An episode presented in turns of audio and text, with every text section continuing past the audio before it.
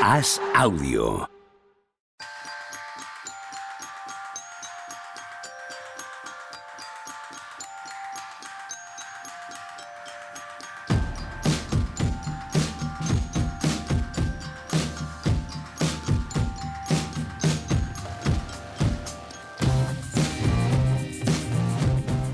Hola, ¿qué tal? Hoy estamos a jueves 26 de mayo del año 2022 y por fin he conseguido que Juan Marrubio se callara. Ahora seguro que no hablas. O sea, aquí una hora esperando que callaras para empezar el programa y ahora no hablas. ¿Qué tal, Juanma? ¿Cómo estás? Pues bien, ¿tú? Yo, eso fenomenal, fenomenal. Ahora que he conseguido empezar esto, ahora que he conseguido arrancar este invento, que además teníamos prisa porque tú tenías prisa. Bueno, pero estamos en tiempos todavía. Vale, de lo correcto. que yo manejo. Sí, yo sé, vale. yo, yo tengo, miro, tengo de reojo siempre todo controlado, no te preocupes. Tienes, tienes un reloj mental, ¿no? Que, Eso es. Que guía esto. Bien ahí. Tony Vidal, ¿tú tienes un reloj mental? Yo, pero sí, pero no va, va de- no, no va en un orden ca- la pila. tiene un La cacao pila va mental. mal, se retrasa, se adelanta. Tienes sueño. tienes un reloj mental que tienes sueño. Es- El reloj biológico que se despierta a las 2 de la mañana, a las 7 vuelves a tener sueño y así. pues así. Bueno, ahora ya no queda nada. Si ya lo que queda. Ya estamos, Pepe, esto ya se ha acabado. ¿Se ha acabado? Mira, esa yo creo que es la primera gran pregunta de- del momento en el que estamos. ¿Se ha acabado? O sea, ¿es seguro ya que es un Celtics Warriors la final? Hombre, yo creo que Celtic seguro y Warriors debería ser todo lo seguro que puede ser. Vamos a Tú fíjate, tú fíjate. Celtics seguro, pero el que va 3-1 e iba 3-0, No, ese, ese es un poco No, hombre, dubitativo. no, no, yo diría que también. Lo que pasa que si se ponen entre dos esta noche, pues ya dices, bueno, tal, es que el otro ya está, yo es que el otro. por- Pero bueno, sí, para Ponen mí sí. 3-2 están como los otros. Claro, si se pone 3-2, se está como Pero nosotros. lo que pasa que no veo ninguna posibilidad, ninguna cero en el universo de que el- los hits que hemos visto en los últimos partidos ganen el sexto o los dos o dos y no veo casi ninguna o una entre un millón de que los Mavericks por lo menos por lo menos fuercen el, sexto porque la pregunta no es si pasan es si se ha acabado a eso me refiero yo creo que no van a pasar pero que bueno yo, yo creo que o sea hemos visto mil veces esta eliminatoria y acaba 4-1 ganando y los Warriors pero yo qué sé tampoco estaría mal que se alargara alguna porque, porque la verdad es que las finales de conferencia son para verlas. ¿eh? Las palizas que ha habido, los marcadores, en general los playoffs. Os decía yo cuando, cuando decíamos todo el año lo de los playoffs del este que vamos a ver y digo, cuidado que luego estas veces, estas cosas muchas veces, joder, vaya, vaya playoffs en general. Madre mía. Están unas raretes, están joder, hay están muchas feos. cosas. Llevamos sin ver un partido, es que no sé si son cuántos partidos no han, seguidos no han acabado igualados. Bueno, alguno, ¿no? Hubo uno, uno de, de Miami-Boston, ¿no? Más o menos, pero pff, Yo encontré ayer un dato por ahí de las ventajas, eh, o sea, de la diferencia de puntos al acabar el partido, y había muy pocos partidos con menos de 10. Muy, muy, muy, muy poquitos.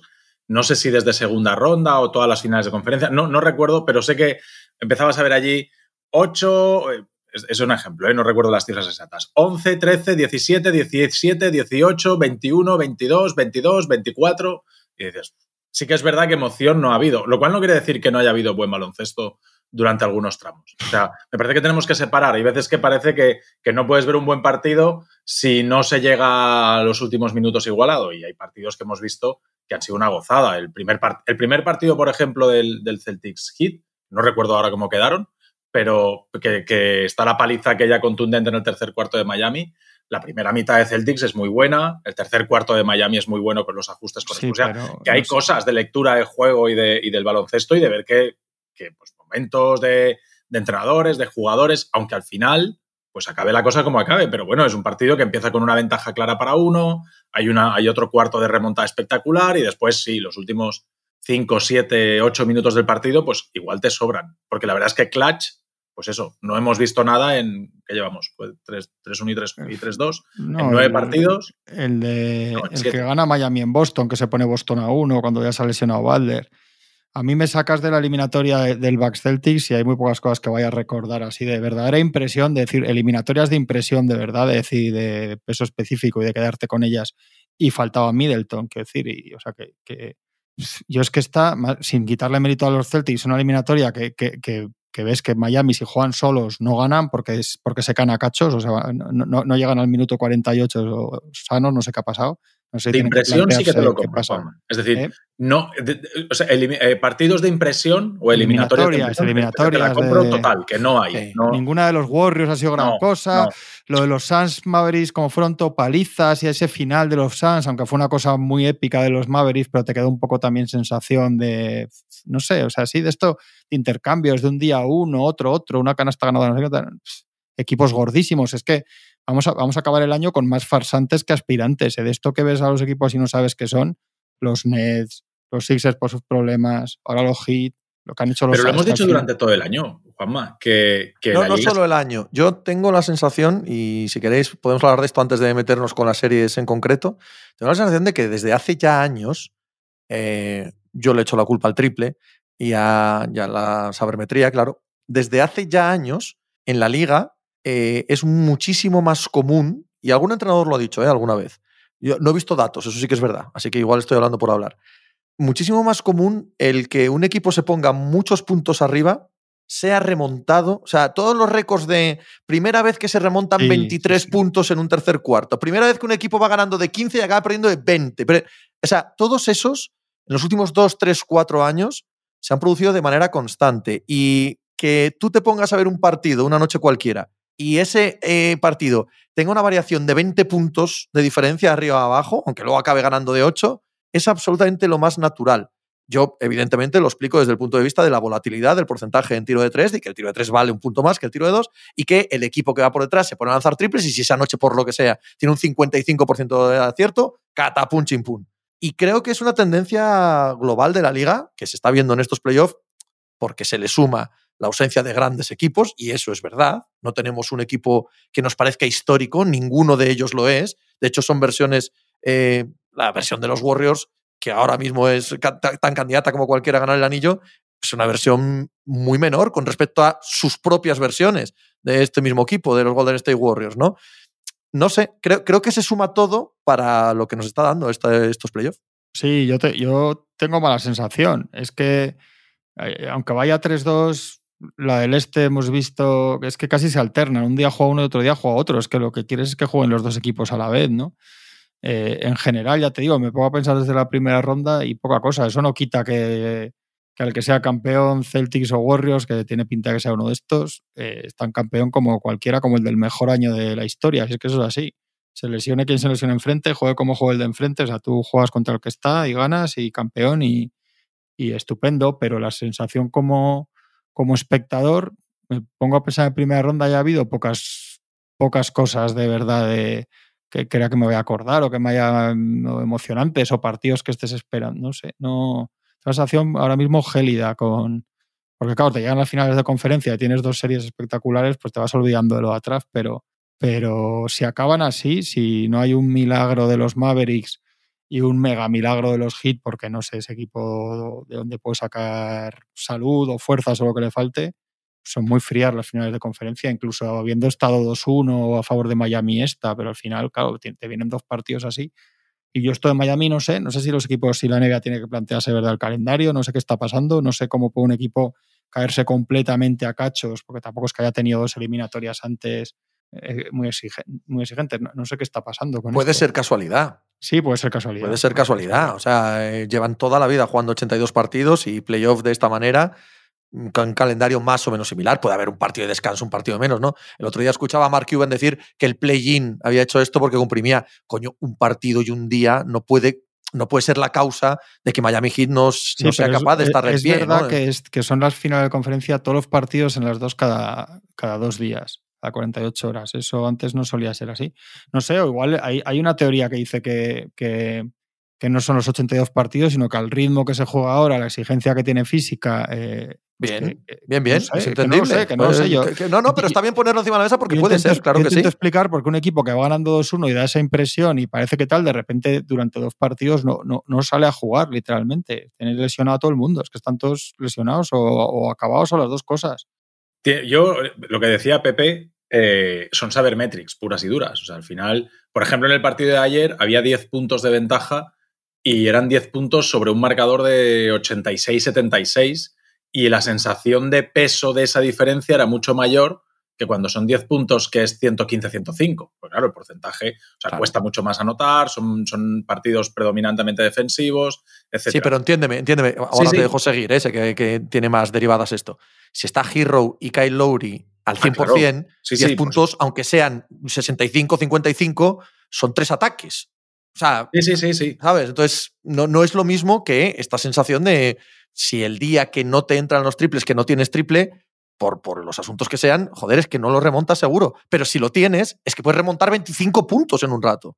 Pero eso es el triple y el pace. O sea, es que cuando la revolución del 7 seconds 7 segundos o menos. bien, bien ahí. Rápido.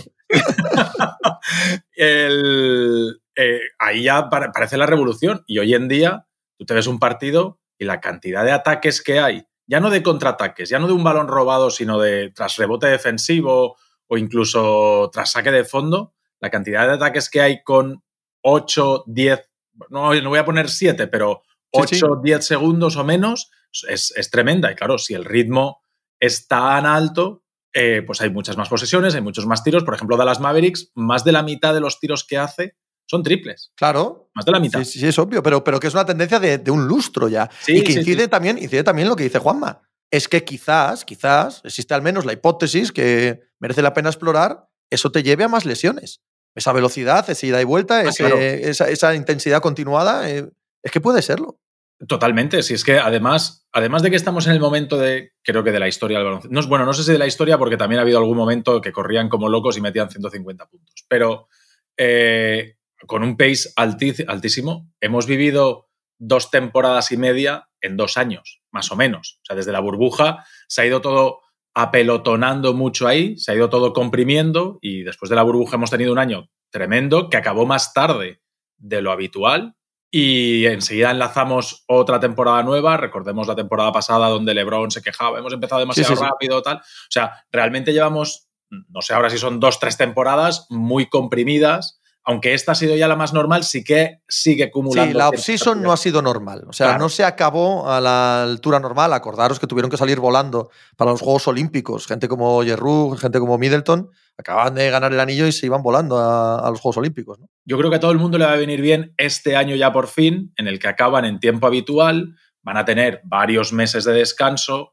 Hay, hay Eurobasket, pero no hay. Bueno, Habrá torneo allá, pero igual no va ni el Tato a jugar. Pero vamos, o sea, no, eh, no, no juega uno. De todos, de todos estos no juega uno. No juega ni uno. No, el Eurobasket no, no, de, los norteamericanos. Ah, el Eurobasket sí que está diciendo mucho. Ya por fin van a tener un verano normal, yo supongo. Pasa que el Eurobasket, perdona, el Eurobasket será en septiembre. Sí, en septiembre. Claro, es que eso ya es normal también. O sea, no es ponerte ahora que en, julio, sí.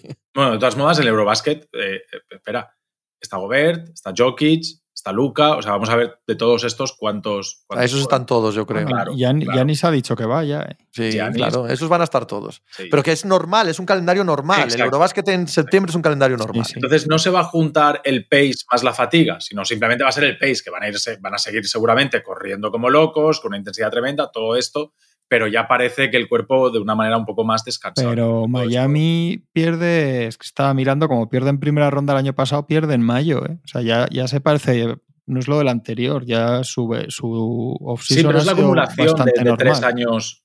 Yo creo que tampoco creo que cambie. Una vez que tienes una off-season normal entre medio, un verano normal entre medio, de mayo y si, Y si le das dos, aún será más de agradecer. Si le das tres, veranos normales. O sea, creo que no va a ser una sumemos, Sumemos lo que decía antes, la, casualidad. O sea, sumémoslo pues. todo. Simplemente eh, esto tiene su parte porcentual de que estemos viendo lo que estemos viendo. No es un asunto determinista. No es debido a esto, ha pasado esto. No, hay, es uno de los factores que ayudará ¿no? a que estemos viendo la amén de la puñetera mala suerte de cómo ha llegado Miami a este punto final de temporada, claro.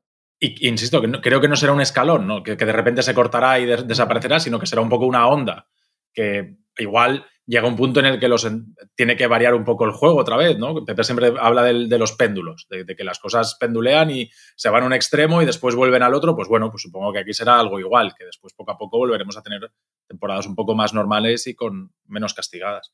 Y respecto a lo de la igualdad, eh, lo que decía Juanma, que, que yo creo que lo hemos hablado todo el año, que se ha igualado pero por abajo. O sea, no es que ahora de repente hay cuatro super equipos históricos, ¿no? Es que no hay ninguno. No, no, ni uno. No, ahora, no hay ni un solo equipo jerárquico ahora mismo en la liga. El único que había era Milwaukee y han tenido un año irregular y con la lesión de Middleton dejaron de serlo. Pero el único equipo verdaderamente con pinta dinastía, Sí, con pinta equipo para dominar la liga, gane o pierda, eh, es Milwaukee, creo. Compite a jugar tres finales en los próximos cinco años. Eso es. Esa, esa sensación solo te la da Milwaukee. Sí. Sí, sí, sí, sí. Es así. Vamos, vamos, Vamos. al partido en sí mismo, vamos al Miami Boston Celtics, vamos a lo que puede ser el sexto encuentro. Eh, tampoco es normal, incluso en este estado físico en el que están, eh, por el caso de Lauri probablemente no, pero no es normal que el exterior de Miami haya metido una canasta de 29 intentos en dos partidos. ¿eh? Es que el- Struz, eh, Lowry, o sea, hay un punto también accidental en todo esto. es que Valder tiene que estar lesionado también. Sí, sí, claro que lo está. La rodilla, no, no hay más que verle. Sí, sí. Por eso no, no, no se ha olvidado jugar en 48 horas. Oye, es que no Pues le será, será, será accidental todo, pero yo lo único que pensaba viendo el partido esta mañana es en el contrato de, de Kyle Lowry, que igual Miami está en una situación delicada entre el contrato de, de Kyle Lowry y el contrato de Duncan Robinson. Lo que hemos visto, Jimmy de, Butler, el lo de que hemos Adebayo. visto, lo que hemos visto de, Ade- de Adebayo, que hemos visto de Claro. Adebayo que en 2025 gana 37 millones, entonces Claro. no puedo hacer una eliminatoria como, como la que ha hecho con un partido bueno y el resto. A ver, a ver este equipo que estaba en una situación estupenda, cómo sale del, del rejón este de, de perder tres partidos seguidos así. Porque es que, es que yo no contemplo nada que no sea otro partido igual mañana o, o, o- o vamos, o les pasan por agua bendita y hacen, no sé. No, no, no me lo puedo estupenda, creer. ¿no, eh, Juanma? Cuando ellos fichan a Lowry este año y renuevan a Jimmy Butler, es un. Lo que, lo que se habla en todos los sitios, lo que hablamos todos era, bueno, es una apuesta arriesgada, ya veremos qué pasa con el contrato de Butler y de Lowry dentro de dos o tres temporadas, ya veremos qué jugadores son, pero es una apuesta por el win now, o sea, por Sí, sí. este año y como mucho la bala del año que viene. No, no, no- es que no, en teoría no te quedan más. Estás consumiendo eso, una de las una o dos balas que tienes para ganar. Y está visto que, que el ritmo No, no, y yo, la yo edad- no, no estoy muy de acuerdo. Ni estaba de acuerdo entonces, ni estoy de acuerdo ahora. Creo que al hacerte relevante, que es lo que buscas cuando fichas a Lowry, y por supuesto, claro que buscas ganar, pero en ninguna mente racional los Miami Heat estaban entre los 3-4 mejores equipos del este. En ninguna. Ya tras el fichaje de Lowry, ¿vale? Pero si te haces acreedor a estar todo el rato ahí, a que puede haber un accidente y te metes en final del este, y es lo que has hecho, y has jugado la temporada regular y la has ganado, eh, la legitimidad que te ofrece eso al proyecto te permite mucha más flexibilidad de la que en principio parece con esos contratos. De movimientos, de traspasos, de fichar a otro, etcétera, etcétera, etcétera. Y eso lo sabe Pat mejor que nadie. Mejor que nadie, que estando en la cresta de la ola de manera continuada, te llegan oportunidades y más flexibilidades y más cambios de los que en principio te parece cuando firmas un gran contrato a medio o largo plazo de un jugador muy veterano. Y creo, creo que, aunque en estas finales ahora mismo estamos inmersos en ella y en el problemón físico que tienen, creo que eso lo han conseguido. Creo que la sensación de ser parte de un proyecto que siempre va creciendo, la tienen. Y la idea de todos aquellos agentes libres o aquellos jugadores que no son agentes libres, pero que quieren acabar en Miami, sigue creciendo, eso les da muchas oportunidades a futuro. Yo no creo que sean esto y se acabó y si este equipo no gana, a reconstrucción. Me da la sensación de que tienen normalmente más capacidad de movimiento. En, Embiid dijo ayer en un tuit, Miami necesita otra estrella, pero Eh, no hay hueco. Ese para- Va a ser el futuro Magic Johnson. Eh, El futuro Magic Johnson de los Twitters va a ser ese. Muy bien, muy bien. Le faltó decir, les hace falta mejores jugadores y meter canastas también. Pero Eh, no era un decir, recao por cuando les eliminan a ellos. Supongo. Se supone, ¿no? ¿Sí? Claro. Yo interpreté así. Yo interpreté que era como la pullita porque cuando les eliminaron a ellos. No sé, yo a Envy de verdad que me parece muy bien que hagan lo que quieran estos jugadores, pero hay que decirle, no has jugado una final de conferencia en tu vida, chato. No te las puedes pasar enteras tuiteando. Me pone muy nervioso y todo el mundo, ah, todo el mundo tuiteando, ah, el tuit, no sé, que todo el mundo hablando de un tuit que pone un tío que, te- que, que- que tendría que estar ahí, sobre un equipo Bueno, que, que un está ahí ganándoles a ellos. Eso es que te han bueno. eliminado. Se han eliminado Bueno, ellos. Pero él, precisamente el que pone el tuit, es el, se- ha sido el segundo mejor sí. jugador de- del año. cinco, cinco años de proceso tal, no sé cuántos, ninguna. Hemos visto, casi hemos visto por la final del este hasta el Moraván Andorra. Ha pasado por ahí Milwaukee Bucks, ha pasado por ahí Toronto Raptors, ha pasado por ahí Miami, ha pasado Boston un par de veces, ha pasado Atlanta Hawks. A, a no lo ha cuadrado nunca. Ahora, es un tuitero cojonudo, yo no se lo niego. Pero a mí que tuiteen estas, en vez de decir, pues mira, voy a, voy a ver lo que hacen estos equipos en esta ronda que yo no sé ni por dónde se llega. La primera vez que tengo una final de conferencia tendré que pedir un mapa para ir. ponga un tuit y todo el entorno NBA se ponga como loco, unos a reírse, otros a analizar, otros a tal, el tuit de vida, a mí es que son cosas, chico, que es que me, me, sacan de mis casillas. Para decirle, mira, muchacho, que no te vale con Harden, que no te vale no sé qué, que acaba una eliminatoria y sales y, y tiras a la- a- al barro a Ben Simmons, acaba otra y se la tiras a Harden. Entonces, vamos a ver, vamos a ver si, si ponemos menos tweets, hijo mío, y vemos más, igual hay que ver más partidos antiguos en YouTube y ver cómo, lo que hacían las estrellas de antes en YouTube. ¿Tú crees que, que, bueno, nos estamos metiendo en otro jardín, pero y, y ya lo, lo hablaremos seguramente en verano, un día que hablemos de los Sixers, pero yo precisamente a Embiid le echo poca No, culpa. no, ¿eh? a- a- no, no, Muy yo lo que pasa, no, que sí, en no, no, a mí como jugador ninguna, evidentemente. Que, que de cada dos años uno en playoffs va a estar lesionado parece que también es un hecho y un problema para su equipo. Que él es extraordinario, que cuando le cuadre todo puede ganar un anillo, yo todo eso lo sé. Ahora, que a mí me carga que un tío del equipo que te ha eliminado te pongas a poner tweets y cositas que están muy bien, oye, que peores problemas hay en la vida, desde luego, con las cosas que están pasando, mira, en Estados Unidos sin ir más lejos, puedes hacer todas las bromas que quieras, pero que a mí me hace gracia, digo, pues muy, cuando lo puso le iba a decir, pues muy bien, ¿y a ti qué te hace falta? Porque estos han jugado... ah, También, est- también. estos- Otra estos han- estrella. Otra estrella. estos- estos han- estos han jugado... añadir eso. A Miami le hace falta otra estrella. Miami Y a mí también, jugado- también. Miami- Y a mí también. Dado que Miami ha- repartimos. Miami ha jugado dos en tres años, dos finales de conferencia y una final de NBA. Y tú has jugado con este, has jugado con Ben Simmons, que era una cosa que no habíamos visto, no íbamos a ver nunca nada igual en la NBA. Para eso, para eso su equipo perdió 80 partidos en un año, por cierto. Eh, ha jugado con Balder, ha jugado con, con James Harden, que era la última Coca-Cola del desierto a finales de enero, pues toma, para ti. Eh, ha jugado con Tobias Harris, que gana 300 mil millones al año, aunque no sea una estrella, no sé. Fue, fue al Horford para allí, que ahora está ganando la ronda que tú no has jugado, pero no valía para jugar contigo. No, no, de- es que a mí, a mí me parece que es para. Que no, que oye, que, que no lo digo. Eso no es no. culpa de él que pone el tweet. No, lo que pasa que, que a mí, que a mí él, su, forma de ser, que me parece muy bien, y seguro que es un tío súper majo y súper divertido y estupendo, pero que, que esa cosa de los jugadores tuiteros mientras tal, y encima la gente debatiendo está tirando darditos, pues que tire darditos. A mí, que, que un jugador sea eliminado y al día siguiente esté en las finales de la World Series, de las series, o de lo que se llame, de las series de béisbol. Sí, pero es, complicado, ¿eh? O sea, estar eliminado y estar al día siguiente en las World Series No, de noviembre es complicado. o Pero donde bueno, o donde pero sea, bueno, o donde pudiera sea. ser, pudiera ser que alguna vez pase. ¿Dónde estaba Lebron? Lebron después de ser eliminado eh, Yo qué día sé, y no idea, una imagen de. Lebron ahí poniéndose de pie, celebrando no sé qué. Sí. Coño, que son personas. Que, Pero, pero Tony, que sí, que estoy de acuerdo, pero que sí, que no se trata de gruñir ni de nada, pero también creo que no habría que exagerar por otro lado, que parece que la noticia del día, igual es que los partidos son una mierda, la noticia del día es un tuit de Embiid. Pero LeBron se dedica, se lleva todas las playoffs tuiteando, es un pesado, porque no tiene más que hacer y me parece muy bien, porque tiene, ya me gustaría a mí tener la vida que tiene él, eh, para no tener que, si eso nos encantaría a todos, para poner muchos tweets. Pero LeBron pone, qué bueno es este, qué bueno es otro. Sí, eh, Tú pones mon- muchos tweets, ¿eh, Juanma? no, no, no, no es cierto. eh. Yo retuiteo muchas cosas. Cuenta tweets, tweets de verdad que ha puesto LeBron estos playoffs y los que he puesto yo. Yo Eh, debo vivir de puta madre, entonces yo sí. Sí. Y LeBron, si LeBron cuando eliminan a los Suns pone un tuit diciendo, ah, pues mira, cuando a todos se nos lesionan, cuando el rival no está lesionado, la cosita está que tiene entre ellos, pues ahí diría, LeBron, menuda gilipollez. Mientras se dedica a poner, este es buenísimo, otro es buenísimo, ¿qué es lo que hace? Tal y cual, pues bueno. Es otra cosa. Si este pone ahora, joder, no sé qué, lo hace el tipo. No, es que pone hoy, esto necesita. No, que oye, que ya está. Si no pasa nada, si es una cosa anecdótica, digo que a mí me carga. Igual es por la relación de todo el mundo. ¿eh? Es que he visto más gente, había más gente a las 6 de la mañana hablando del tuit de que del partido, lo cual dice mucho del partido también. Sí, sí, sí. Igual hay un punto de razón en este caso en concreto con Claro. esa. Sabes que normalmente estoy al 100% contigo en esto. Pero hoy es que el partido no había, no había nada que decir. No, no, pero nada, es nada. O sea, Nada, nada. fue acabar el partido y decir, ¿qué digo yo hoy de esto? Eh, O sea, No, no, yo, creo que el partido de ayer hay que, hay que coger el, el dedo índice y apuntar a un sitio y es al señor Adebayo. O sea, yo creo que a Adebayo no hay excusa ni de edad, ni de físico, ni de- es un tío de un máximo. En teoría es el segundo mejor jugador de este equipo. El impacto de ayer de Adebayo es nulo en los dos lados de la pista. Hay un- y yo al segundo que apunto es a Spoelstra, porque desde llega el primer partido y les miten... ahora es malo. El- el- la semana pasada era el mejor, ahora No, es malo. La madre que me parió. Oye, eh, los buenos se equivocan, ¿eh? Y los buenos aciertan y los malos aciertan a veces, pero Sí, sí, se equivocan. cuando Sobre aciertan- todo, cuando más se equivoca Spoelstra, cuando más, ¿eh? Y estoy de acuerdo contigo, es cuando Tyler Herro se lesiona y cuando Jimmy Butler está cojo y cuando Kyle Lowry no puede estar no, en pista. no, no, no. Ahí se no- equivoca, no, no, o sea, pero- todas las veces. Es, que le hasta Charlotte. No, el error de hasta Borrego. es que no metan canasta. Que no sé si Borrego está dentro de los buenos o los malos porque tampoco me importa mucho. Y bueno, ya no está. Es ex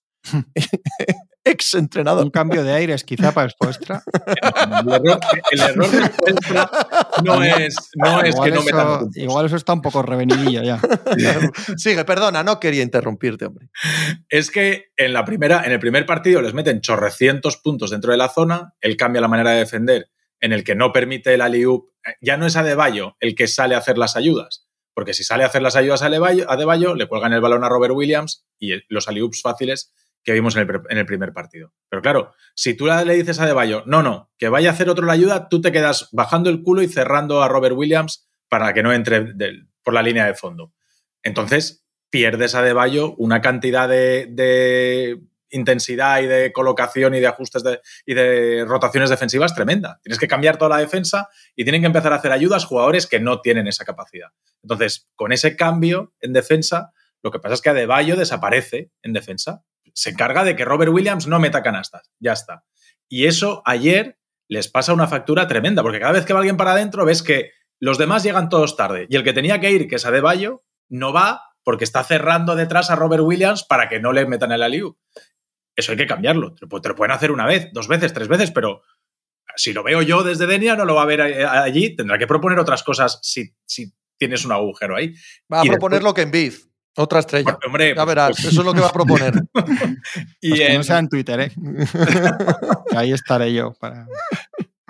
Y en ataque hay un momento en el que de repente se ve a Spoelstra en la banda diciéndole a De Bayo, tira para adentro, tira para adentro. Se juega cuatro ataques seguidos y mete tres canastas. Y, y, ¿y por qué no has hecho esto el resto del partido? Que coges el balón a cuatro metros del aro y enseguida te orientas de lado buscando a quién darle el balón. ¿Por qué no eres agresivo? ¿Por qué no buscas recibir algún balón dentro? ¿Por qué? No sé, que, que es un tío de máximo, que es un tío que cobra 160 millones. Un contra- A este tío habrá que pedirle algo más. No, no, yo. Sobre todo creo- los días que los demás Yo no, yo no, porque es exactamente el jugador que, que- que creo que es, que es un jugador contextual, que depende exactamente de lo que sea el equipo, no tiene capacidad Pues, individual. Gana mucha pasta para. Bueno, pues eso. Pues haberse está, la dado, claro. pero el jugador es Ya, el ya. que es. Y Duncan Robinson es un paquete y también gana Sí, mucha sí, pasta. Pero ¿qué es- le vas a hacer? No va a ser por pasta que le des Clay Thompson. Ya lo siento. No, no, es el sí que que- es. O sea, Eso es así. Yo es que no soy capaz de partidos así hacer esos análisis que hace Tony y, y le admiro mucho. ¿eh? Admiro mucho porque a mí simplemente yo se me admiro, yo, baja- admiro, yo admiro que crea que de verdad eso tiene tanto peso. a mí se me O sea, baja la admiro. Persiana.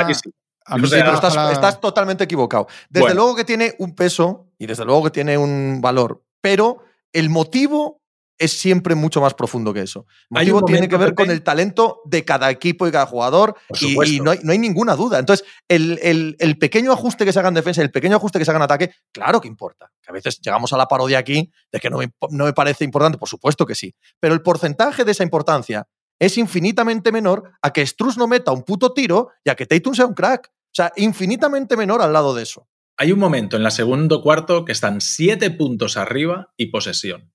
Y con cierto run run en los Celtics.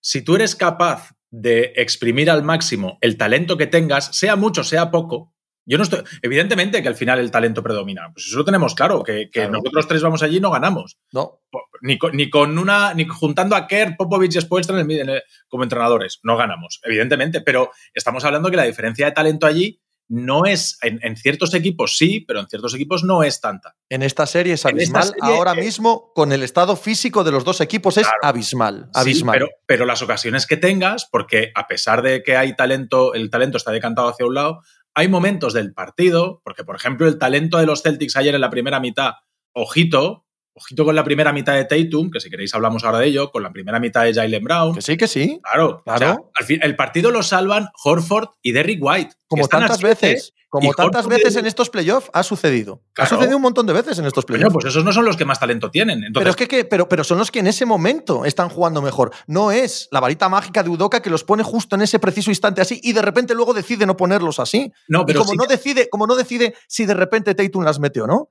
Eh, Es que es así de sencillo. Y, y todos los ajustes que claro que se entrenan, que claro que son eh, mano del entrenador entre Robert Williams y Al Horford, tienen mucho más sentido cuando Robert Williams y Al Horford los ejecutan a la perfección. Y eso depende de su momento, de su instante, de su talento, de cómo están en ataque, de cómo están con los de enfrente y cómo improvisan en la jugada en concreto, no tanto de que Udoka pensando diga quiero que Adebayo la coja siempre en tal sitio. Pues porque eso no funciona así, tío. Bueno. No hay nada tan determinista. Hay individuos todo el día ejecutando esos planes. Y cada una de las permutaciones del pensamiento de ese individuo cambia el plan. No, no existe la mano mágica desde arriba que controla como si fuera un ordenador a todos los que están en pista.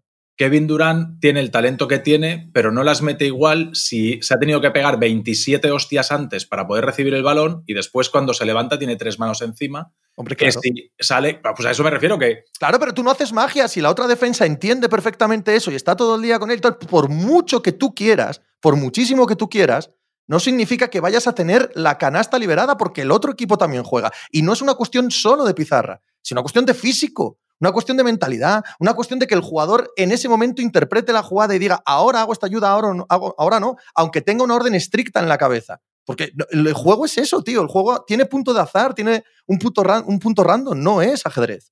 sí, pero, pero el punto de azar tiene, tiene probabilidades. Es decir, Claro, no- y entonces claro, no- lo que pueden hacer los entrenadores es variar un poquito, pero ese poquito que varían Bueno, eh, no, esa- no es el 90%, tío. Bueno. no, es el, no es el 80% que da la sensación de que le dedicamos una cantidad de tiempo como si eso fuese el 80% de lo que ocurre. Y lo que ocurre es que los mejores ganan siempre, el 99% de las veces. Si decimos en, en septiembre quiénes son los cuatro mejores equipos, no decimos los cuatro que están ahora. No, Por seguro. Por lo tanto, hay una serie de cosas que Sí, pasan. sí, sí, sí, que juegan mejor los jugadores. Eso es lo que pasa, básicamente. Pero Yo Básicamente. juego mejor si me defiendes tú que si me defiende. No te quepa duda. Claro, pero si a mí, a mí me dice Popovich cómo defender y a ti te dice Camarero el de Cangas cómo atacar, me vas a meter la canasta igual. Y eso no significa que Popovich sea peor entrenador que Camarero, sino que tú puedes meter canasta sobre mí. Bueno, el porcentaje, el porcentaje es lo que tenemos. lo que- sí, lo que- sí, lo que es así, tío. Es así. Lo que pasa es que los hechos son los que son.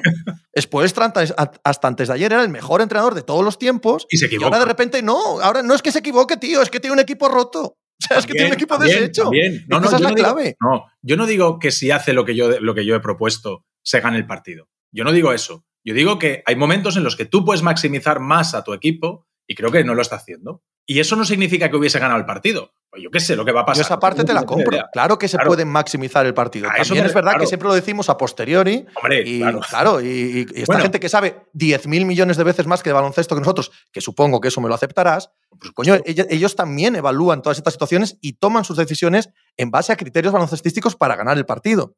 Y claro que se equivocan. Y claro que pueden ser analizados, por supuestísimo. Pero, hombre, en este caso me parece tan obvio que si están sanos no ocurre lo de este último partido, porque hemos visto a este equipo más sano que no ocurre esto, que no sé. O sea, darle mucho peso a Spoelstra Udoka en lo que estamos viendo me parece un exceso, en mi opinión. Que luego, luego me riñen por querer tener la razón. No, señor. No, no sé si la tengo o no, la No, tengo. son Simplemente diferentes es, maneras de verlo. es- ya es está. mi pensamiento. Claro, ya es está. pensamiento. Mira, eh, part- primeros partidos, Adebayo, 8 tiros por partido. El partido que Adebayo me tira, tira, ¿eh? Ya no entro en los porcentajes. Tira 22, el partido se gana. ¿Cómo es ese partido, Tony? Hostia. No, no ¿Cómo sé es ni ese lo que partido? Cuéntamelo. Pepe, no me acuerdo. Lo tengo que pensar, tendría que verlo Son otra vez. de esos 22 tiros, 18 Ah, en son transición. ro- ¿Cuándo robos de balón y contraataque. Ahí no entra ningún entrenador. O sea, el, el que, el que tú robes balones, que todos los entrenadores del planeta, incluyo a Camarero de nuevo, todos los entrenadores del planeta te dicen, hay que robar balones, hay que robar balones, salir corriendo y sales corriendo y metes canasta más fácil. Nunca olvidaré una mítica de Lolo Sainz cuando entrenaba al Juventud, cuando No me empezaron a meter micrófonos 2022, Pepe, por empezaron a meter micrófonos en los tiempos muertos, era la tele en blanco y negro todavía. Lo único que decía Lolo Sáenz, no lo olvidaré jamás, aquel genio, era, me cago en la puta, atrás apretamos y salimos corriendo, atrás apretamos y salimos corriendo, todo el partido. Una tras otra, una tras otra, una tras otra. Digo yo, mira tú. Pues ese partido en concreto, el tercero de estas series, con un Kyle Lowry igual de lesionado que ahora, pero con el balón recién robado de los Celtics que se encargaban de llegar al medio del campo y supongo que porque Udoka se lo decía, les decía, entregárselo a los de Miami. Vale, pues ellos se lo entregaban a los de Miami, Kyle Lowry la mandaban velocidad y Adebayo de tráiler, porque eso lo hace de puta madre, ese tamaño, a esa velocidad y con esa capacidad, esa inercia, ese momentum, es como, como, como consigue todos esos puntos. No es que de repente Spoestra diseñase unas jugadas magistrales para aprovechar a Adebayo. Al menos no en mi opinión. Yo me las volví a ver después del otro día que lo dijiste y creo que hay un punto de agresividad de Adebayo, de recibir el balón y mirar a canasta y decir voy a ir hacia adelante, que muchas veces ahora no las tiene. Y tu hipótesis, tu hipótesis es que Spoelstra no quiere. No, mi hipótesis es que se priorizan otras cosas. Y que la, fluidez del equipo en ataque, encontrar no sé quién, que no sé quién entre en un juego. Y llega un punto ayer en el que dices, pues es que el único que está para meter, que hoy puede meter 25 puntos, es Adebayo, porque los demás físicamente no les da, no están para jugar. O sea, Lowry ayer no tenía que haber jugado, Butler probablemente tampoco, Struz se va siete veces, estoy exagerando, al vestuario cojeando que parece mi abuela de 97 años con el bastón, o sea, medio roster, si eso está claro, que hay medio roster de Miami que ayer físicamente no le da para nada. Pero el único tío que tenías ahí con la vitalidad, la energía y la capacidad de hacer 25 puntos, hasta que estás perdiendo de 15, no le dices, tío, tienes que mirar el aro y tienes que ser agresivo. Llega de Bayo, recibe y de repente echa un piececito atrás, se orienta, se pone de lado a la canasta y empieza a buscar a quién le da el balón. Y hay un momento en el que hace cuatro ataques seguidos en el que él recibe y en lugar de ponerse de lado, se pone de cara al aro y dice, para allá que me voy. Y, esas cosas, a veces, tiene que venir el entrenador, porque tú estás metido dentro del partido a otras historias, y, tiene que venir y pegarte un pescozón y decir, ya, tío, venga, que esto lo tienes que sacar tú, que los demás no están. Y eso es mi manera de verlo, Pepe. en este rato, Juanma ha escrito dos artículos para la web, uno de Clickbait y ha hecho el cuadrante del fin de semana de, la sección de baloncesto del diario As. Los dos de mm. Clickbait. ¿Se acaba esto aquí? Eso es lo que le ha jodido de todo lo que has dicho. Seguid, seguid, seguid. Estoy terminando cosas. Pues yo creo que sí, yo... creo que si después extra ajusta ganan a los Celtics. Lo que pasa es que es difícil que vaya a ajustar, Juanma. A ver qué, qué opinas tú. Yo, yo creo que hay que tomar una determinación seria con este entrenador, basta ya. Y, y a otro equipo de la NBA. Este a unos de amarillo, ahora. Indiana. No, yo, yo, es lo que estaba diciendo antes, lo que decía antes, yo es que es que os decía que hay días que, que, no puedo verlo como Tony, que me admira que él haga esos análisis, porque, porque yo lo que veo es que es un equipo que se va a caer a cachos pase lo que pase y ya está. Entonces ya no me fijo tanto, o sea, no, ni siquiera me importa lo que hacen los Celtics, que ya he dicho mil veces que ha sido el mejor equipo de NBA desde enero, que va a ser seguramente un campeón merecidísimo y tal. Pero lo dices con tono sombrío, tío. Sí, hombre, evidentemente era, Es como que lo dices obligado, tío. o sea, lo dices obligado. Es, verdad, es que lo pienso, lo pienso, lo que pasa es que no me provoca alegría pensarlo. También pienso que el mundo se acaba por el cambio climático y no me produce alegría. ¿Y la vida? O sí, o sí. y la vida, pero no vamos tristes por ahí. Bueno, la vida a mí hace muchos años que no me produce alegría. Tú es que eres muy mediterráneo para, para mí, para estas cosas. no, entonces, joder, es lo que pasa es que lo mejor que he visto de los Celtics, lo que me acuerde del campeón de 2022 si ganan, no va a ser estos partidos como el de esta noche. Es que me, da la sensación que, que pierden con cualquiera. Y no, y no me parece que, que, en un equipo que está así haya nada que pueda hacer el entrenador, haya jugadas concretas que cambien, haya estrategias. Es que me parece un equipo que se cae que se cae del todo y, que, vamos a estrategias de intentos. Ahora, el debate es, insisto, en un equipo así que no debería estar así, porque si le pasa hasta los Celtics diríamos, esta es la eliminatoria con los Bucks. Y los Celtics están, están muy tocados y evidentemente su primera parte, de hecho, para verte por detrás como se vieron y en cierto peligro, no peligro serio, pero en cierto peligro de, descolgarte un poco contra, contra los hits así. O sea, no, no es pero no sé por qué le pasa a Miami Heat. Eso, es lo que yo me planteo todo el rato. No sé si es que lo he visto físico, del todo. Porque son un equipo que van al 100% desde el primer partido, cosa que no hacen otros a los que criticamos, las cosas como son. Pero, son un equipo que. Pero eso no justifica que no puedas competir cuando te pones 2-1 en una final de conferencia. No, Juanma, eso es. ¿Cuántos partidos en, en esta temporada lleva Miami? ¿90? Joder, pero que hemos visto, Tony, que toda la historia de la NBA ha habido equipos que han ido, que, no descansan, o sea, más o menos, no sé si al nivel de Miami, pero que se toman las cosas en serio y no se caen totalmente, totalmente de no poder, de, no sostenerte en la pista así. Hay veces que no, y hay veces que sí. Y en los últimos años estamos viendo que muchas veces gana el superviviente. Muchas veces, o sea, ¿cuántas finales de, Ellos siempre gana el superviviente. Claro, no, me refiero a lo que dice Juanma, lo dice Juanma y que creo que tiene razón, es el porcentaje de caída. O sea, el porcentaje de caída de Miami es, es, abrupto, o sea, se ha ido al cero. ahora mismo estos Miami Heat que hemos visto aquí, es, que es, que, no ganarían en primera ronda Atlanta. Los Celtics van a tener seis, días desde mañana hasta el jueves que empiezan las finales, que es la mayor bendición para ellos, porque están boqueando, que se han visto dos uno abajo, el otro día por detrás, o sea, que, que no se han visto apretados ellos, que si es que ellos pasaron el, el Tourmalet en semifinales y ahora no, no les han sabido apretar a los otros, pero yo me pregunto por qué Joder, que es que hace ¿Quién es más fácil que se lesione? ¿D'Angelo Russell o Marcus Smart? Sí, hombre, evidentemente. Está claro, es que uno juega de una manera y juega claro, a, Pero el equipo campeón, el equipo campeón normalmente. O sea, Boston, Boston lleva desde enero así, ¿eh? Sí, sí, sí, sí. Hombre, llevan desde enero jugando así también. ¿no? Cómo está Smart y cómo está el hombro de Tatum. Que sí, que sí. Están deshechos también. De Robert están deshechos también, correcto. Entonces, correcto. entonces, Están entonces, también. entonces Sí, es que la NBA tiene que hacer algo. Claro, sí, pero eso es otro debate. Pero, pero estos se caen porque llevan desde el día 1 de temporada regular a 200 revoluciones tirando. Pero estamos cerrando el círculo, que tío. lo han hecho, Está- porque si pero- les hemos visto claro. con, con ganar anillos, ganando veintitantos Claro. partidos en mitad de temporada, corriendo LeBron. Sí, para- es, es que, estamos cerrando el círculo, estamos cerrando el círculo de la, primer- de la primera parte del programa. Es que esto, esto ha sido siempre en la NBA. Siempre es siempre. pero, el no número- corri- pero el pace de ahora no es el Bien, hace vale, 10 por eso que volvemos al Claro. principio. Pero Sí, sí, sí. el pace de este año de los Miami Heat es muy superior al pace de los Golden State Warriors de 2015. Es muy superior al pace de, yo qué sé, de los Spurs del, noven- del 2016. Es De, su- de- de 2014, mm, supongo que bastante, no lo sé. Desde luego, yo no lo sé, yo no tengo idea. del, no. de los, del, noven- del 2005, infinitamente Ah, superior. eso no hay ninguna duda, eso no hay ninguna duda. Eso es cero dudas al respecto. Pero que ya llevamos muchos años así, Sí. que no hemos visto esto, esto en concreto, no lo hemos visto nunca. Esta caída tan estrepitosa, que como bien dice Juanma, es que Boston está con alfileres.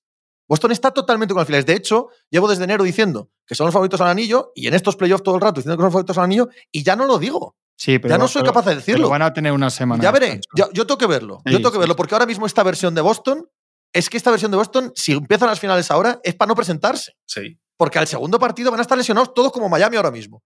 Entonces, hay, Mm. hay aquí un punto que, igual, equivocadamente, yo también se lo achaco a, a- a que, a que han coincidido un montón de cosas. Que no es Sí, científico. han hay coincidido un una montón de cosas que, que- que has tenido mala hay suerte. una Ya está. parte estructural, más lesiones que sean Eso es. más coyunturales, más que Lowry es muy mayor y este año Claro. no estaba ya para lo que esper- pues, se podía esperar de él, un poco todo junto. Y que la- Jimmy Butler también es este tipo de jugador, que, Sí. que parece que viene de Vietnam siempre. Siempre choca contra todo el mundo, siempre pelea, pero eso no lo vas a cambiar. Eso es como pensar que, que Embiid se te lesione el año que viene en los playoffs. Es que no sería una sorpresa. Que Chris Paul no llegue vivo a las finales de las series es que ya no es una Sí, sorpresa. Es lo que hay. Una pregunta, tú que ves más partidos históricos. Eh, en los 80, ¿las rotaciones se acortaban tan exageradas como, como ahora? Es decir, que de repente te ves partidos de playoff que de verdad jugar juegan seis y medio Joder, o siete jugadores. Yo creo que sí. Sí, Porque es, No, que es que- además, es que además yo creo que allí que hay una cosa que cuando se debate sobre el talento entre épocas, ahora hay muchísimo más talento general, no en las estrellas. Evidentemente, en Magic, Hakim y el que quieras se puede intercambiar con LeBron y con Durant, pero, pero en las rotaciones Mm. eh, antaño, y a partir del octavo, noveno, yo creo que eran tíos muy, muy especialistas, muy el pivot tronco, el, ba- el base suplente, muy base suplente, o sea, no tenías esta, esta versatilidad y esa profundidad. Yo sí, creo pero si te, si te dejaban descansar a tu pivot titular o a tu base eh, Yo creo que sí, lo que pasa que... que Mira, según estáis hablando, he, he mirado por, casu- por curiosidad, eh, Houston Rockets del 95, ¿vale? ¿vale? Eh, minutos en las finales. Ocho tíos. Sí, Ocho sí. tíos con Carl Herrera siendo el octavo, 15 minutos. Sí, sí, ¿Sabes? que sí, que Jugaban sí. Hakim, eh, Vernon Maswell, do- estoy mirando el, roster, así que no es el 95, sino el 94. eh, Otis Thorpe, Robert Horry, eh, Kenny Smith, San Y Cassell, Mario jugaban más Punto. minutos los titulares, aparte, sí. o sea, no solo Hakim habían Olajuwon, unos- 43 Sí, minutos por partido. Que sí, que sí, O que sea, es- y, eso solo, digo. y solo se pegó durante siete partidos seguidos con Patrick Ewing. O eso es, tenemos... cuidado que ellos, cuidado, no habría pace, pero, pero Pero- había, con- había todo lo que querías y, un poco más. y con peor y con Ah, muchísima peor con muchísima peor ciencia deportiva con peores sí, con sí. peores medios de los equipos eh, que ahora tienen ejércitos de preparadores médicos etcétera con peores condiciones de hoteles y viajes y de todo y calendarios que ahí sí que no miraba ni el sueño ni las franjas horarias ni nada. Por eso digo que realmente algo quizá algo haya en, en- en el esfuerzo en el intraesfuerzo digamos en lo que son los partidos en sí porque luego es tú te pones esas finales y, y- y juegan lento paran todo el rato hay muchas Sí, faltas hay más tiros libres 35 minutos de ahora o sea, imagínate, a corriendo. imagínate a Patrick Ewing ahora corriendo de lado a lado de la pista. No, sin imposible, parar. imposible. Claro, claro. O sea, que es que es otro deporte realmente. Sí, Entonces, sí, sí. Totalmente. Entonces, por eso que hay un punto de verdad en todo eso, seguro, Pero seguro. esto te lo dicen todos los. Yo creo que esto te lo dice cualquiera. O sea, los- Seguro. Los, tenistas de ahora te dicen, ponte un partido de Claro, los 80. ¿Qué total, diferencia hay a nivel de, de estas mega? Yo no, no soy muy aficionado, pero estos mega, mega esfuerzos de ultra resistencia física de estas finales de cinco horas de Djokovic y Nadal, aquella Australia corriendo todo el rato a un, a un ritmo de, de puntos, cualquier cosa, casi, casi cualquier deporte. El fútbol, joder, el fútbol tú te pones un, te pones imágenes ahora de, de la Holanda está de Cruyff y se la pasaba uno, el otro estaba parado, el, el defensa venía cuatro segundos después, es que ahora en, en un segundo te han, te han quitado la bola. O sea, Correcto. supongo que es general en el Correcto, pero eso ha llevado a lesiones masivas como las que estamos viendo este año en concreto en el este. No parece que haya dado eso ni siquiera en la propia NBA. O sea, si comparamos lo que estamos viendo este año con otros años, yo creo que es más exagerado este año. Por lo tanto, tiene que haber algo más. Tiene que haber algo más. O sea, porque esta verdad es así, ¿no? En, eh, constante desde hace ya años.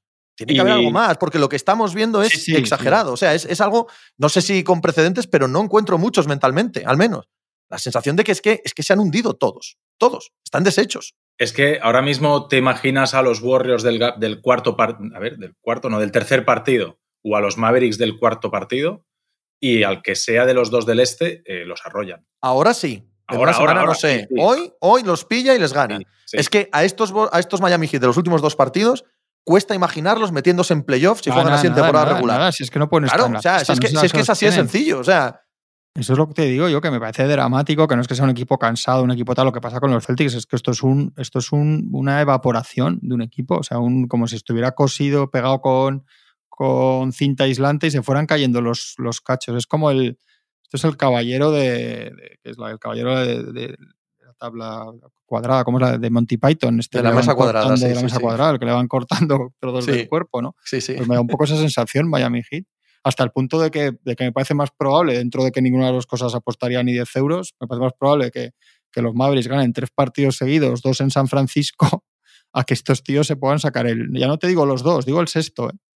es, que me parece, es que me parece imposible. Ahora, igual que, igual que cuando acabó el tercero, nos parecía imposible después de ganar en Boston como ganaron, que, que no que no que no pasaran o pasaran o no, se clasificaran, que, que, que fuéramos a ver esto dos noches seguidas, pues igual de repente vuelve a dar la vuelta, no lo sé. ¿Y te parece posible que Dallas le ponga.? No, no, no digo. No, me parece. A priori me parece imposible también, pero bueno, que si gana esta noche, pues ya tienes un poco de. Pasa que tenemos el, tenemos el efecto ese, eh, enunciado por Kike García, ¿no? Eh, que todo, toda serie nos parece que va a ganar el partido el que ha ganado el último partido. Sí. sí, eh, tenemos en mente el último partido y nos parece que por eso van a ganar este partido. Yo no apostaría en un céntimo ni un céntimo. Pero claro, eh, hemos visto ganar a Dallas en el último partido, ¿por qué no va a volver a ocurrir? ¿no? Además, aquí también entra en juego pues, pues lo que hablábamos al principio de la volatilidad del triple. Si Luka Doncic sigue generando continuamente buenos tiros, cosa que ha generado también en los partidos que han perdido, ¿vale? Si Bullock, Finney Smith, eh, Cliva y compañía vuelven a estar en el 50%, pues, pues habrá opciones de partido, ¿no? Es bastante sencillo esto. Yo, mientras no se demuestre lo contrario, tiendo a pensar que tiene que ver con lo que se llama la barría del caballero de toda la vida. 3-0, 3-1, 4-1. Ahora que, que, Dallas va a dar la cara, se puede, puede poner en peligro a los, a los Warriors si meten los tiros, lo que decís. Los Warriors no han perdido ningún partido en casa en playoffs este año, pero los dos que han cerrado, con Denver y con Memphis, hacen dos partidos espantosos. Ganan por los pelos, el de Memphis perdiendo todo el rato hasta el final o sea, que han flirteado con perder partidos eh, importantes, porque el de Memphis les mandaba de vuelta a un, a un séptimo a, Memphis, nada menos. Eh, ahora, yo creo que los Warriors, aparte de, lo demás, bueno, a ellos les falta, yo creo que no va a jugar portero y tampoco, y les falta Peyton, o sea, que también tienen el, lado físico muy tocado, pero mi sensación es que ellos saben que todo lo que no sea descolgarse otra vez va, va a favor de ellos porque los Mavericks no aguantan los últimos cuartos. De hecho, el otro día, si os acordáis, pasan de ganar de 29 a ganar de 8. A ganar de 8, correcto. Es decir, para mí, todo lo que no sea llegar con, con, ese saco es un drama para ellos porque están, al, ya lo hemos dicho, están afiladísimos también. Y claro, juegas es San Francisco, los Warriors son, saben, igual que el otro día o el día de Memphis, este que hacen el ridículo, ellos saben que hay días que bueno. Yo creo que van a, van a salir serios y todo lo que sea llegar en partido a, a, a mediados finales del tercer cuarto, creo que les deja casi sin opciones. Creo, ¿eh? No sé. Lo que pasa es que yo estoy completamente de acuerdo, sí. Dallas tiene argumentos a los que acogerse. es una cosa que hay en otros sitios que no. Hay otros eliminatorios, otros partidos a los que no. Miami, vamos. Por ejemplo. Claro, si no, pero Dallas. Eh, es que no hay otro ahora mismo, quiero decir. no, pero. que nos queda. El, hay tiros liberados, es decir, lo que querían. Sí, sí, Pero incluso cuando pierden, incluso cuando pierden, esa entrada al, medio de la zona de Luka Doncic que abre y le llega a la esquina a uno que está solo y tira, eso lo hemos visto en estas series muy a menudo. Solo que ha habido tres días que no las han metido. Correcto. Y hay una cosa más, y es esa, esa zona 3-2 que ha montado Steve Kerr y que se le atasca tanto a veces a Dallas, en el último partido ya se les atasca mucho menos. ya todo el mundo tiene más claro dónde se tiene que colocar, dónde ofrecerle las líneas de pase a Louka, el bloqueíto que hay que poner antes para que... Y además siempre atacan desde el mismo sitio, que es la diagonal que defiende Carry, y a partir de ahí, con un bloqueo y Luca atacando y buscando continuamente emparejarse con, con Curry, no solamente por, por, la diferencia de tamaño, sino también por el desgaste que supone sobre, sobre Stephen Curry, eh, a partir de ahí están aprendiendo ya tienen más claro qué es lo que tienen que hacer todos y lo están haciendo bien. Y lo están haciendo bien y por eso, en teoría, aunque al final ahí se aprieta la cosa, es una victoria cómoda de, de Dallas que no necesita un cincuenta y tantos por cien en, en acierto del triple para llevarse ese partido. Pero yo creo que hay, que hay que pensar que hay un factor del, de 3-0 de toda la vida. Yo sí, yo sí, yo sí. Yo, desesperación del local, relajación del que es mejor, hasta que nos demuestre lo contrario. Claro, claro que hay que pensarlo, claro que hay que pensarlo, pero yo también veo aquí lo que dice Tony. ¿eh? Sí, veo que en ese partido, y además en el segundo partido, también hay un punto ahí para la esperanza. O sea, tú tienes razón que no llegan vivos al cuarto periodo nunca, ¿no? Pero en el segundo partido hay un punto en el que, en que Dallas está jugando verdaderamente mejor que Golden State Warriors. Es que, es que la versión de los Warriors tampoco es una versión. No, no, eso está claro, pero es que yo ahí, y os lo dije antes, contaba con una gansada porque los Warriors son muy dados a después de ganar de forma dominante un primer partido, hacer el ganso en el segundo. les ha pasado más veces. Igual que luego ganan siempre alguno fuera, les ha pasado en casa. Esto les pasa, las pérdidas, la relajación, eh, confiarse en ciertos tiros que a veces ni siquiera ellos les entran. Yo creo, yo creo que hoy no va, no va a estar eso, creo que no va a estar el, la cosa hasta el cuarto partido cuando vas ganando 3-0 fuera de casa, etcétera. Y creo que van a, creo que vamos a ver a unos buenos Warriors y creo que el, la fluctuación de tiros de secundarios que en los Mavericks eh, puede que se vuelva a notar de, de casa con respecto a afuera y, de y, de cansancio en las piernas y el público que va a apretar y que creo que Carrie Green y tal saben todo esto que estamos hablando, o sea que que no descarto, si os he dicho desde el principio que me parecía más probable dentro de lo malo que, que los Mavericks por lo menos, por lo menos eh, le pongan hoy picante, pero, pero aún así, joder, yo apostaría que hoy a, a de los Warriors. ¿Qué creéis que prefiera Dan Silver? Ojo, ojo a esta. Evidentemente, la NBA, cuantos más partidos, mejor, ¿no? Eh, más dinero y más audiencia televisiva, más drama, cuanto más partido, mejor. Pero, dado que esto se está poniendo para unas finales Golden State Warriors, Boston Celtics, que son dos de los mercados más potentes y atrayentes de toda la NBA. dos, de, los, que fundaron tres esto. originales. Eso es, dos de los tres que fundaron esto. Em, pero no solo eso, es que además, o sea, el poder de atracción de ambos en cada una de las costas, en cada una, es, brutal, absolutamente brutal. ¿Qué preferiría? Eh, ser un poco maquiavélico y que se acabase cuanto antes para que estuviesen sanos y viésemos las finales más a tope o que hubiese más partidos en semifinales de conferencia? Más partidos.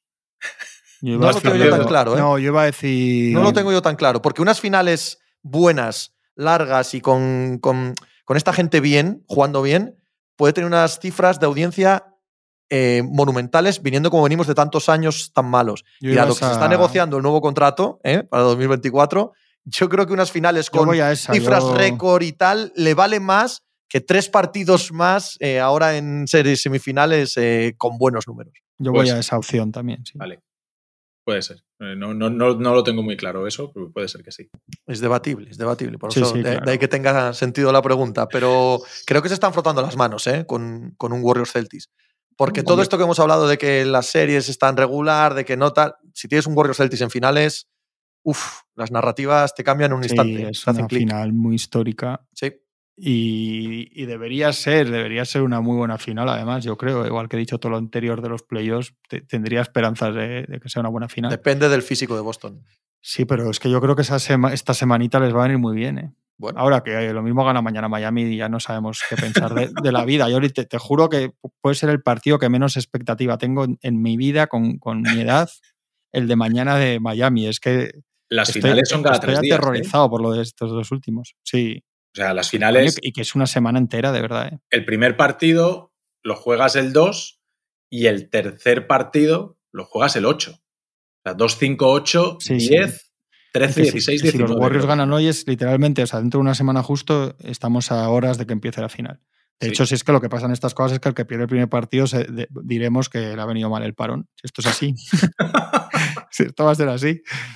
Diremos que han parado ahí el tal, pero yo creo que si están todos bien, vuelven los lesionados de los Warriors, se recuperan los Celtics, yo creo que tiene mimbres para ser una, una final muy buena. Pues en teoría son los dos mejores equipos. O sea, tú te vas a ver el, este y, nos ponemos en, en, los últimos partidos de temporada regular, en primera ronda, en segunda ronda y ahora, y dices, el mejor equipo probablemente es Boston. Sí, sí. En, todo, momento, con los altibajos, las lesiones, con momentos puntuales. Desde Navidad, desde Navidad, sí, sí. sí es, verdad, es que es así. Y te pones en el otro lado y dices, bueno, a ver, la veteranía, están, están, hemos estado jugando, han estado jugando todos los playoffs y estábamos diciendo, los Warriors jugando mal, están sacando los partidos, el suelo de este equipo es que siempre van a competir, es que no te puedes despistar, es que te juegan un minuto y, medio bueno y te rompen el partido. O sea, todas estas cosas están ahí también. O sea, un, equipo gana, digamos, entre comillas, dominando y el otro porque tiene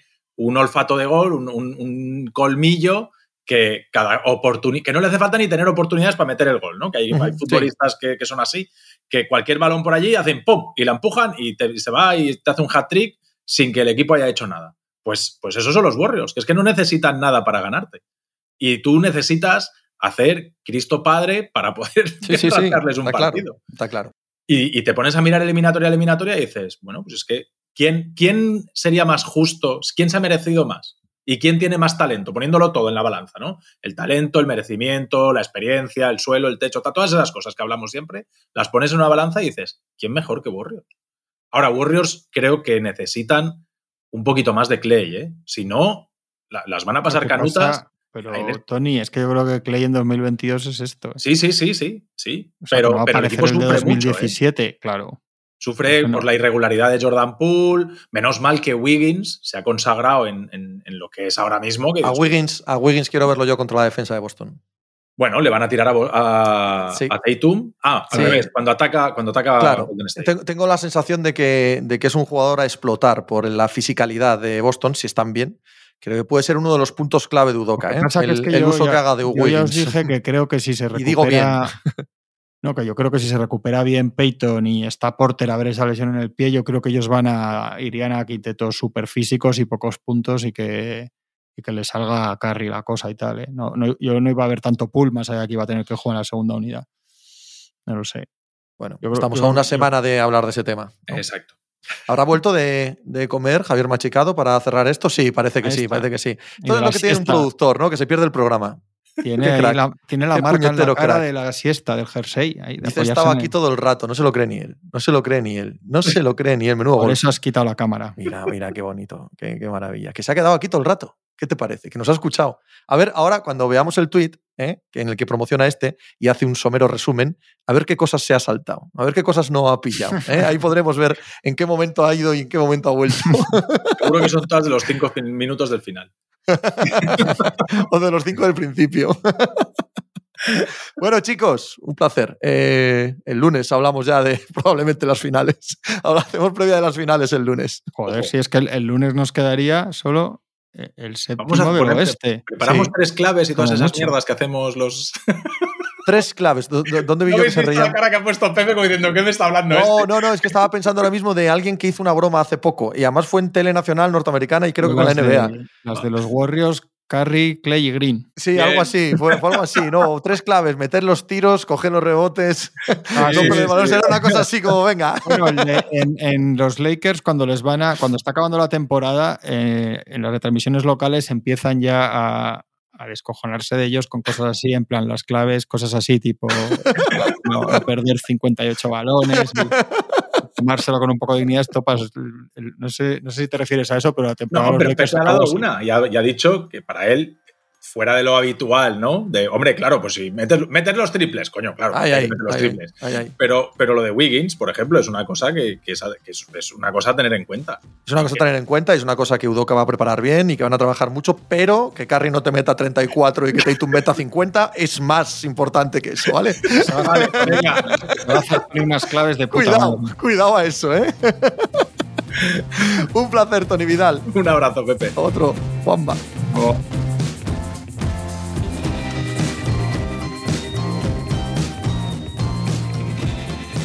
Pues muchas gracias por habernos acompañado en NBA Mínimo de Veterano. Muchas gracias por haber escuchado este podcast que es original de As Audio con la producción de Javier Machicado y la realización de Vicente Zamora. Síguenos en redes sociales arroba asaudio para no perderte nada y recuerda que puedes escucharnos en la sección de podcast de as.com, en la aplicación del diario As o en tu plataforma de audio preferida. Un saludo de Pepe Rodríguez con la compañía de Tony Vidal y Juan Marrubio desde la redacción del diario As. Si te ha gustado Mínimo de Veterano, escucha NBA con Daimiel, un podcast de Anthony Daimiel y Manu Carreño que puedes escuchar en Ser Podcast y al que te puedes suscribir y seguir en la aplicación y la web de Cadena Ser y en la plataforma que prefieras.